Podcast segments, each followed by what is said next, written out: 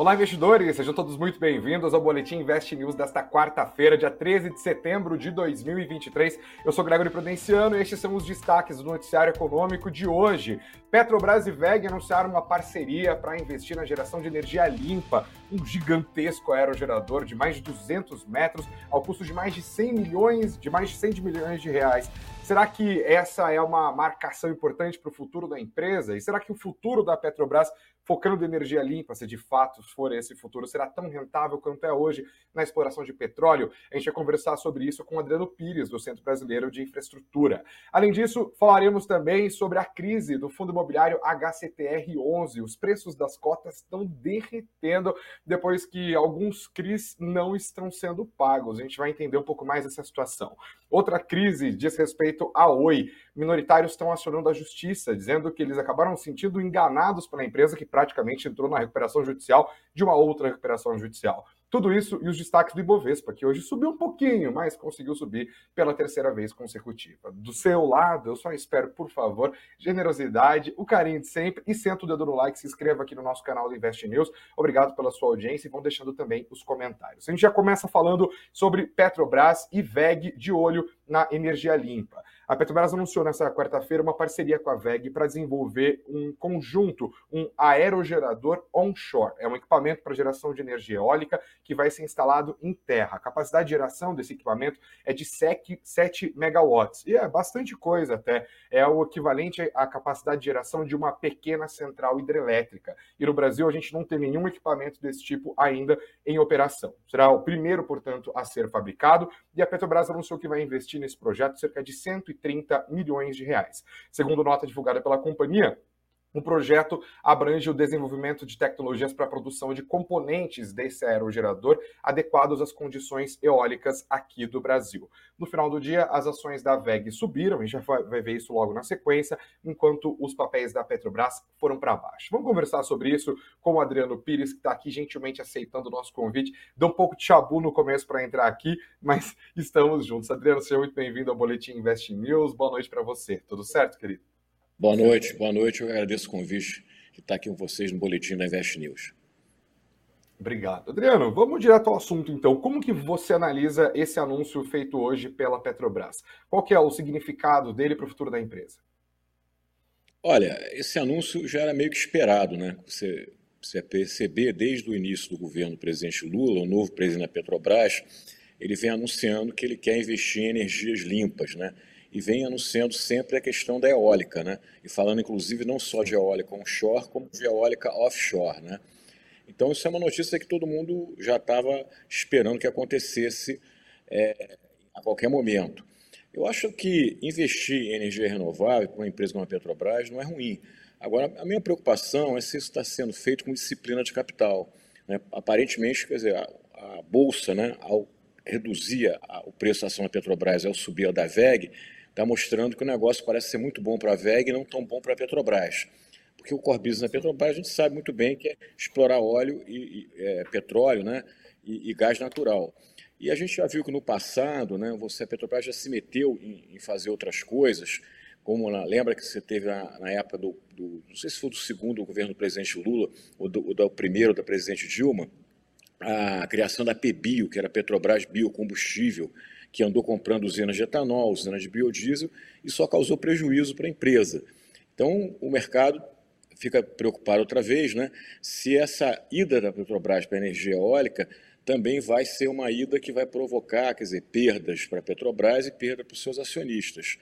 Então a Petrobras, quer dizer, há sempre aquela crítica também, ah não, mas no governo do presidente Temer, no governo do presidente Bolsonaro não se investiu em energia renovável na Petrobras, se focou muito no óleo e gás por uma razão muito simples. Né? Quando o presidente Temer assume a, presidência da República, a Petrobras tinha uma dívida de 120 bilhões de dólares, as pessoas esquecem disso. Né?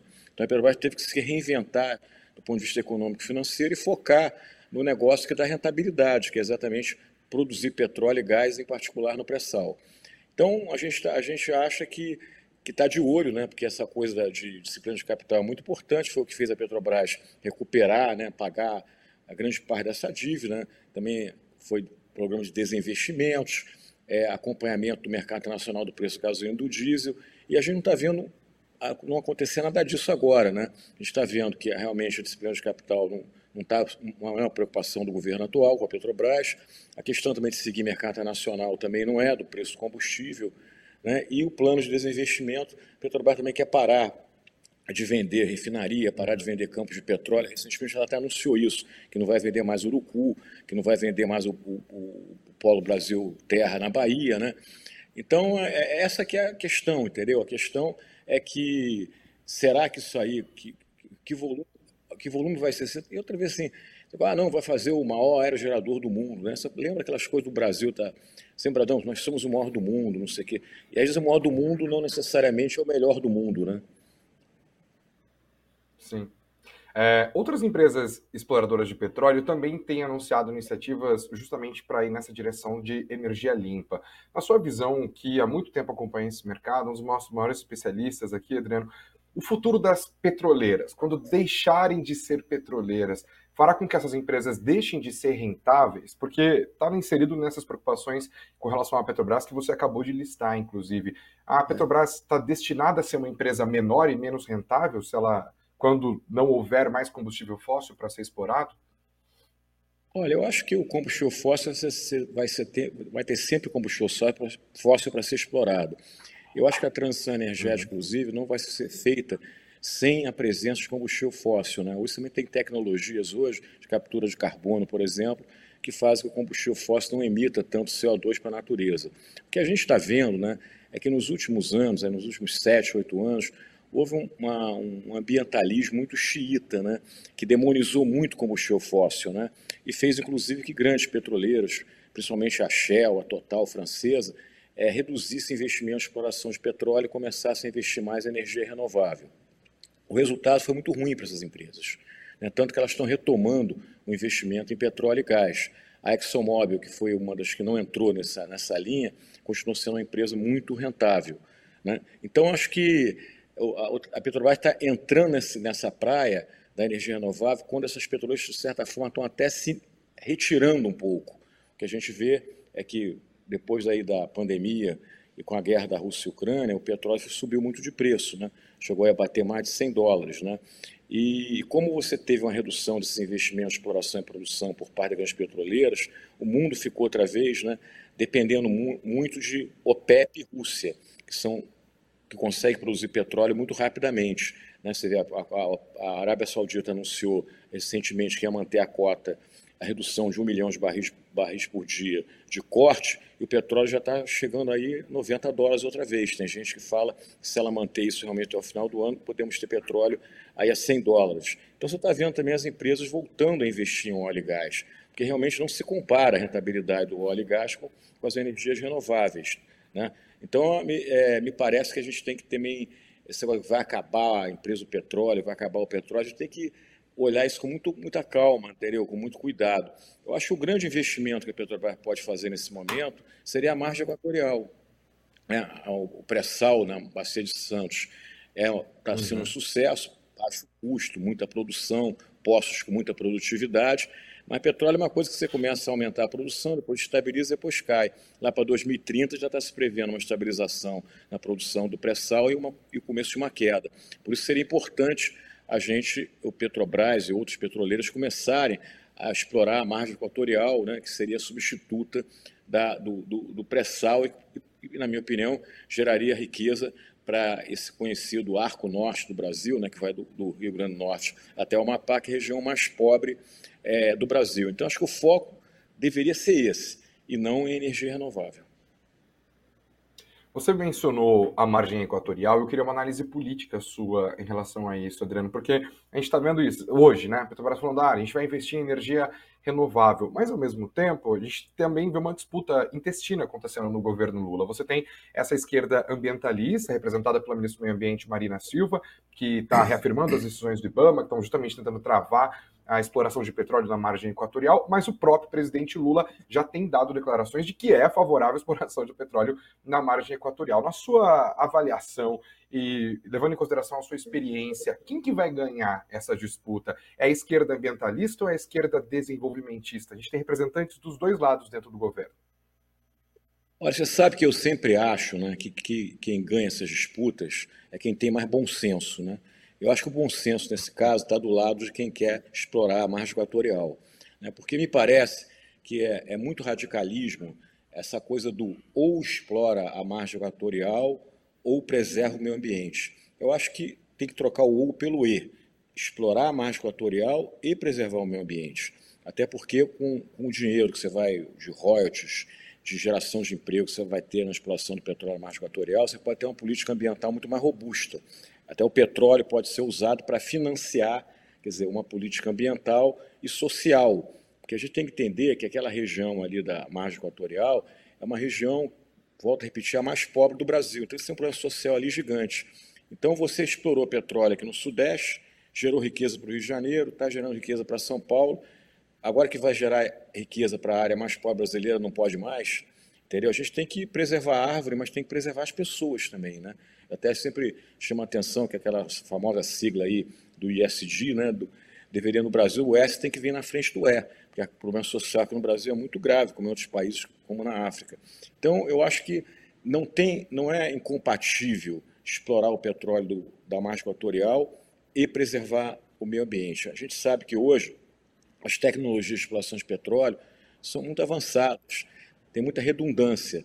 É, toda empresa petroleira hoje está preocupada em não fazer qualquer tipo de acidente ambiental, até porque se ela cometer um acidente ambiental, praticamente você quebra a empresa. E a Petrobras, quer dizer, nesses uhum. anos todos que tem explorado a bacia de Campos, a bacia de Santos, nunca teve acidente no Brasil com gravidade, né? Graças a Deus, né? A Petrobras tem uma tecnologia a melhor do mundo para explorar petróleo no mar.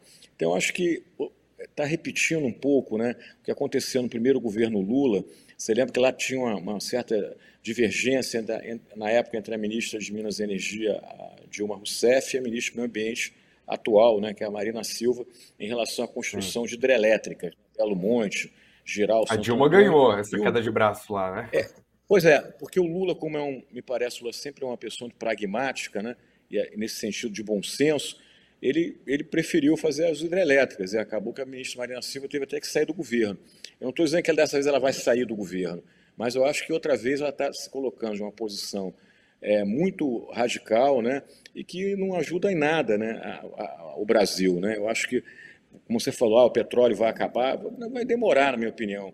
Mas, mas por enquanto, o petróleo é o, é o produto, é a commodity mais, que mais gera riqueza no mundo, mais cara do mundo nós vamos desperdiçar isso, nós vamos desperdiçar, vamos deixar o petróleo lá embaixo da terra, embaixo do mar, é, a troco de quê, entendeu? Então, acho que a gente tem sim, ali inclusive você já está vendo, na Guiana é, e no Suriname, a Guiana hoje já produz mais de um milhão de barris de petróleo por dia, com uma reserva provada de 10 bilhões, quase igual a do pré-sal, que é uma reserva de 14 bilhões. Então, a gente, eu, eu acho que é, é, todo radicalismo é ruim, né? Então, que eu volto a repetir, Dá para fazer as duas coisas, dá para atender o meio ambiente, mas dá para atender meio social, gerando riqueza com petróleo e gás que existe naquela região.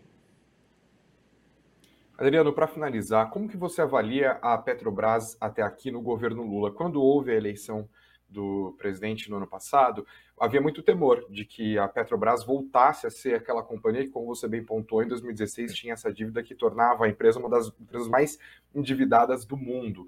Muita gente passou a elogiar uma palavra que você também citou aqui, que é o pragmatismo do governo até este momento. Como que você avalia a condução da Petrobras sob o governo Lula neste momento? E aproveito para perguntar também a presidência do Jean Paul Prats. Que nota que você daria? Olha, eu acho assim que está que tá muito cedo também para fazer uma avaliação mais profunda. Tá? Você tem oito meses de governo. Né? E o governo Lula deu muita uhum. sorte nesse início, de janeiro a julho principalmente, porque o preço do petróleo caiu muito. Então você pôde colocar essa nova política de preços, que é que na minha opinião é um pouco caixa preta, dá para fazer tudo, dá para seguir mercado internacional, dá para não seguir. Então isso também aliviou, né? porque o preço é sempre um, uma, uma questão muito sensível né, para a população brasileira e para o governo. Agora, a partir de julho, esse preço começou a subir outra vez. E também você começou a reonerar os combustíveis com a volta plena de piscofins, o novo ICMS monofásico. Então, a defasagem começou a acontecer. E aí, recentemente, é, em 15 de agosto, se não estou errado, a Petrobras é, fez um grande aumento na gasolina e no diesel, reduzindo a defasagem, o mercado gostou muito. Estamos outra vez defasados, porque o preço do petróleo já voltou a 90 dólares. Agora, então, esse início ah, como é que está a presidência do João Paulo Prat? Está indo, mas, mas há, há, um temor no mercado, né? porque eu te falei, né? quer dizer, você tem, tinha lá nos governos do Bolsonaro e do, do Temer é, três eixos que eram muito respeitados, quatro, aliás, que era a coisa da disciplina do capital, você só investia onde tinha taxa de retorno adequada, a questão do plano de desinvestimento, de vender ativos que não é business da Petrobras e tem uma taxa de retorno muito baixa, até negativa, seguir preço de mercado internacional no combustível né, e ter uma política de dividendos muito transparente e clara. Essas coisas, de certa maneira, já começaram a ser abandonadas no governo é, do presidente Lula na gestão de Jean Paul Prat. Né? É, disciplina de capital já falou, o mercado está preocupado na Petrobras investe em eólica, quer investir em fertilizantes, quer investir em biocombustível, entendeu? Sai do foco do business dela. Quer dizer, ela também não quer mais vender mais nada, né? Ela está tirando de, de, de, venda ativos que, na minha opinião, não faz sentido ela ter. Para que a Petrobras vai ter 80% do refino brasileiro? Ter 50% já é bom, né? O preço internacional também foi abandonado, né? Então, é, se esse petróleo volta a 100, como muita gente está falando, como é que vai ser? Vai dar aumento ou vai outra vez jogar na conta do acionista? E, por fim, também a própria redução na, na pagamento de dividendos, ah, o mercado ah, foi, não foi tão ruim, foi para 45. Mas o problema é que você mexeu, né? Na hora que você mexe a primeira vez, você pode mexer a segunda, pode mexer a terceira. Então, assim, a perspectiva, hoje, para te falar assim bem claro, não dá para falar que está ruim demais a gestão da Petrobras, que voltou ao passado. Agora, se a gente olha para esses pontos que eu coloquei, a gente fica um pouco pessimista, realmente fica preocupado de outra vez, né? Eu sempre até uso essa expressão, né? de a Petrobras hoje ser é, é, administrada, gerenciada, olhando mais para o retrovisor e menos para o para-brisa. Né? E não é à toa que o retrovisor é menor que o para-brisa, porque a gente tem que olhar para frente e olhar para trás. Eu tenho receio que a empresa volte a cometer erros é, antigos, né? erros que a gente sabe que não vai dar certo. Né? Então, se é para cometer erro, vamos cometer erro novo. Né? Né, não, não erro que a gente já está comprovado que não vai dar resultado positivo, nem para a Petrobras, nem para o Brasil, nem para o acionista, nem para a sociedade brasileira, né, que eu, eu, sempre digo também que no final do dia todos nós somos acionistas da Petrobras, até porque a União é o acionista majoritário e a União é o, é o Brasil, né, e nós, então, através da União, todos os brasileiros acabam sendo acionistas da Petrobras. Perfeito. Adriano Pires, diretor fundador do Centro Brasileiro de, Brasileiro de Infraestrutura. Adriano, muito obrigado pela sua entrevista aqui, pelas afirmações, pelas análises e, sobretudo, sobre, pelas dúvidas. É, essas dúvidas precisam ficar na cabeça do investidor também. Portas abertas, volte em breve, por favor. Então, prazer estar falando com vocês. Quando precisar, estar sempre à disposição. Um abraço a todos. Valeu, obrigado.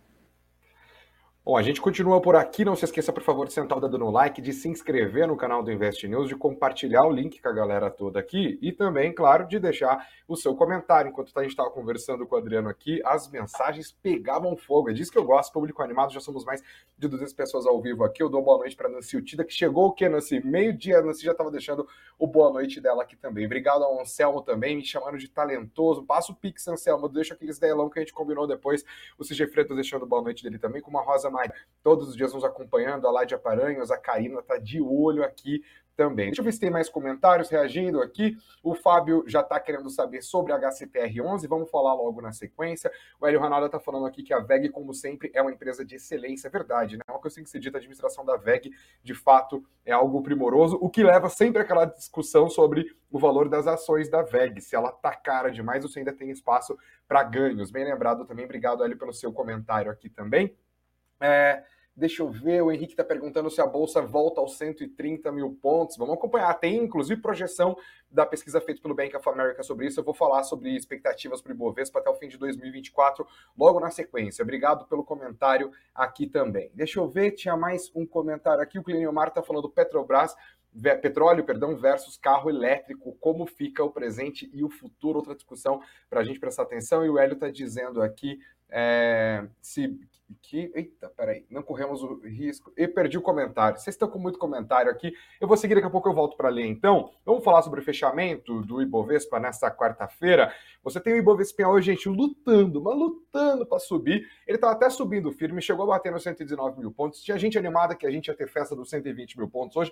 Não foi o caso. As bolsas americanas perderam força da metade para o fim do pregão. O Ibovespa foi junto, mas subiu, hein? 0,18%. No fechamento, 118.176 pontos. A moeda americana perdeu força ante o real, 0,71% de queda. R$ 4,91, 4,9167 é o que eu te dou depois que você me dá uma doleta. As empresas que mais sofreram no pregão de hoje foram, por ordem, Via, em queda de mais de 5%, Ultrapar também caiu 4%, 3R Petróleo 2,16% de queda. As campeões do pregão são Atacadão, 3,97%, BTG Pactual, as unidades avançaram quase 4% e também subiram mais de 3% as ações da VEG, influenciadas justamente por esse anúncio feito pela Petrobras e pela própria companhia catarinense que nós acabamos de citar.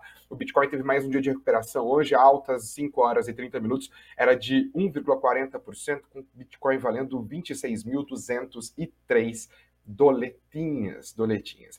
O Ibovespa foi bem hoje, ainda sob influência do IPCA abaixo do esperado ontem e ajudado pelo CPI dos Estados Unidos, que é o IPCA da gringa, né?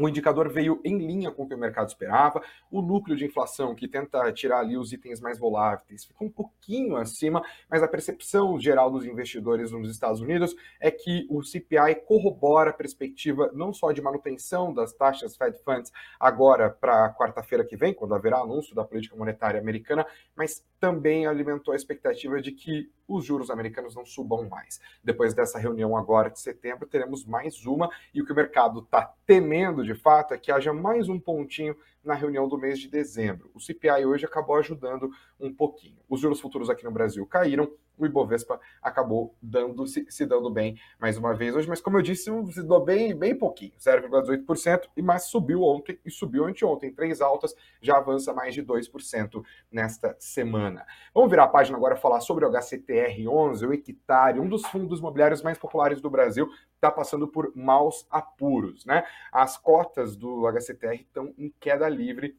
especialmente depois que ele cortou a distribuição de dividendos em 66% após uma crise gerada por calotes envolvendo os certificados de recebíveis imobiliários. Os certificados de recebíveis imobiliários, investidores, para quem não sabe, são basicamente dívidas do setor imobiliário. Você quer financiar um projeto, a construção de um condomínio, a construção de uma laje corporativa, qualquer tipo de empreendimento imobiliário, você pode emitir dívidas. Essas dívidas são condensadas nesse CRI, que é uma espécie de é uma debênture, é um título mesmo, né? Você vai comprar essas, essa, esse título aqui que vai financiar essa obra e no vencimento desse título eu vou te pagar o valor da dívida mais correção e ele tá, pode ser indexado tanto ao IPCA quanto ao CDI. O problema do HCTR11 é que alguns dos empreendimentos que foram financiados por meio de emissão de CRIs e comprados pelo HCTR11 não estão sendo pagos. E por isso esse calote. O anúncio dessa corte, e claro, e com isso a distribuição dos proventos desabou.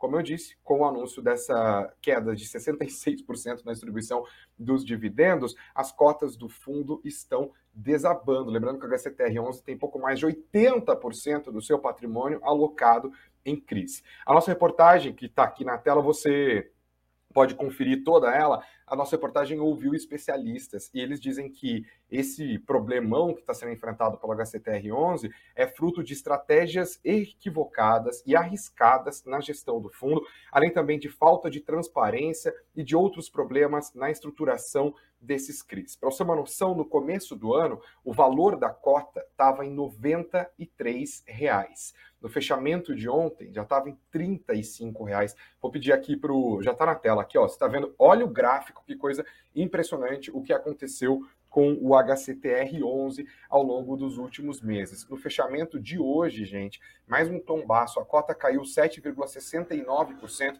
Desses 35 no fechamento de ontem, foi para R$ 32,99 no fechamento de hoje. É um desabamento que acaba, inclusive, deixando muitos investidores de fundos imobiliários mais acautelados. A inadimplência está associada a empreendimentos como Gramado Parques, Terma São Pedro e também Aquan Prime. A nossa reportagem falou com o especialista de fundos imobiliários, Natan Otávio, ele disse que as informações divulgadas até o momento não dão detalhes sobre quais ativos tiveram o seu valor remarcado e nem a gravidade dessa remarcação, de novo, um problema de transparência. A Hectare Gestora, Capital Gestora de Recursos Limitada, que é a gestora do HCTR11, divulgou nota e disse, abro aspas, que a distribuição de rendimentos do fundo sofreu uma redução momentânea em relação ao observado nos últimos meses devido a uma restrição imposta pela diminuição do saldo contábil acumulado é, economês para deixar mais difícil para o investidor, né? Em decorrência da remarcação em períodos anteriores de alguns ativos, não foram citados, a valor justo pelas regras contábeis vigentes. É um problemão para muitos investidores. Você confere toda essa matéria com toda a sua explicação aqui no site do Invest News, investnews.com.br. Não se esqueçam de acessar o link a gente vai dar um jeito de colocar eles aqui na descrição também. Virando a página mais uma vez, agora a gente fala de outra crise, que é a crise da Oi. Essa, essa é uma daquelas que virou uma novela, que está virando um filme de terror, inclusive. Mais novo capítulo é esse. Acionistas minoritários da Oi foram à justiça questionando a divulgação de informações de que a companhia tinha boas condições financeiras. De risada não devia. Calma. Que a companhia tinha boas condições financeiras antes de entrar num segundo processo de recuperação judicial. Os acionistas minoritários querem produzir provas para depois entrar com pedido de ressarcimento dos preços com investimentos feitos nas ações da Oi. Os alvos dessa ação são a Oi e a Lix Contadores, que também está nesse rolo. A operadora informou que não vai se pronunciar neste exato momento. O Invest News também procurou a Lix Contadores, mas não recebeu pronunciamento até a última atualização da reportagem que está no nosso site, também até a feitura final aqui do relatório do roteiro dessa live. Em coletiva de imprensa realizada nesta quarta-feira, o presidente do Instituto Empresa, Eduardo Silva, disse que os investidores foram levados a crer que a companhia estava numa condição financeira saudável, o que claramente não é a situação da empresa. O advogado Adilson Bolico, do escritório que representa o Instituto Empresa, que está coordenando essa ação na Justiça, disse, abre aspas, que a Oi apresentou uma nota técnica informando que possuía viabilidade do pagamento de suas contas por um período razoável, com capacidade de suportar suas dívidas, e logo depois entrou no processo de recuperação judicial, dizendo que não tinha capacidade para pagar suas dívidas. Esse processo de recuperação judicial, não se perca no noticiário, é o mais recente. A Oi entrou no processo de recuperação judicial em 2016, saiu dele em 2022, 45 dias depois entrou com outro processo de recuperação judicial, que é um processo de recuperação judicial de um processo de recuperação judicial que traz a empresa para uma situação bastante complicada, porque afinal a recuperação judicial é justamente um processo para reestruturação das dívidas e que acaba levando a venda de ativos para diminuir o endividamento, para fazer com que a empresa tenha uma estrutura de capital suficiente para voltar a investir, voltar a gerar lucro e nesse caso também fazer com que os preços das ações voltem a subir depois do desabamento vivido pelas ações da Oi ao longo dos últimos anos. E aí ela sai num processo de recuperação judicial. A galera olhou para o que a empresa divulgou e falou: olha, a tendência é boa, vamos comprar então. E 45 dias depois pede um outro processo de recuperação judicial. Quais são os ativos que sobraram para vender de novo e conseguir sair dessa situação? Lembrando que a recuperação judicial é uma medida que a empresa acaba tomando para evitar justamente que dívidas sejam acionadas na justiça, porque existe todo tipo de cláusula, né? Se você não me pagar essa parcela até tal data, eu vou lá na justiça e executo toda a dívida eles procuram a proteção da justiça no Instituto da RJ justamente para evitar é, serem terem que pagar tudo isso ou terem parte do patrimônio que foi dado em garantia para essas dúvidas congelado. É uma situação daquelas a RJ da RJ. Virando a página, mais uma vez, agora a gente fala sobre o Ibovespa. Tinha gente preocupada aqui, né, querendo apostar quanto que vai terminar o Ibov no final desse ano. Dá uma olhada nessa pesquisa feita pelo Bank of America. Segundo a pesquisa feita pelo Bancão Americano, o Ibovespa pode atingir entre 130 mil e 140 mil pontos até o fim do ano que vem. O levantamento feito pelo Banco Norte-Americano foi realizado com 31 gestores que têm ativos com mais de 8, 80 bilhões de dólares em fundos que investem na América Latina. E esse levantamento mostra que o investidor estrangeiro está otimista com a Bolsa Brasileira. Esse estudo é divulgado todos os meses e essa última edição mostra que cerca de 40% dos investidores consultados projetam um avanço de 18% do Ibovespa. 5% deles acredita que o principal índice da B3 pode atingir até 150 mil pontos até o fim do ano que vem. Já os gestores mais conservadores que são cerca de 4%, projetam uma variação entre 95 e 110 mil pontos até o fim do ano que vem, são os pessimistas aqui dessa pesquisa. Para os próximos meses, os gestores apostam em ações consideradas de alta qualidade do Ibovespa, especialmente nos setores de finanças, estamos falando dos grandes bancos, e também no setor de energia, que costuma ser também um bom pagador de dividendos. Todos os detalhes disso você também encontra nessa nossa matéria aqui no investnews.com.br. Você já deixou os likes na nossa live? Então, por favor, faça isso, vá compartilhando a, com a galera a nossa conversa aqui. Obrigado a todos vocês que deixaram os comentários e você que está nos acompanhando depois dessa transmissão ao vivo também deixa aqui as suas impressões. Agradeço a audiência de todo mundo que está nos acompanhando pelas plataformas de áudio e também pela Alexa, porque tem essa função. Fala para tua Alexa, leva, Alexa, toca a última edição do Boletim Invest News. Chiquérrimo, chique no último, adoro fazer isso, me sinto no futuro.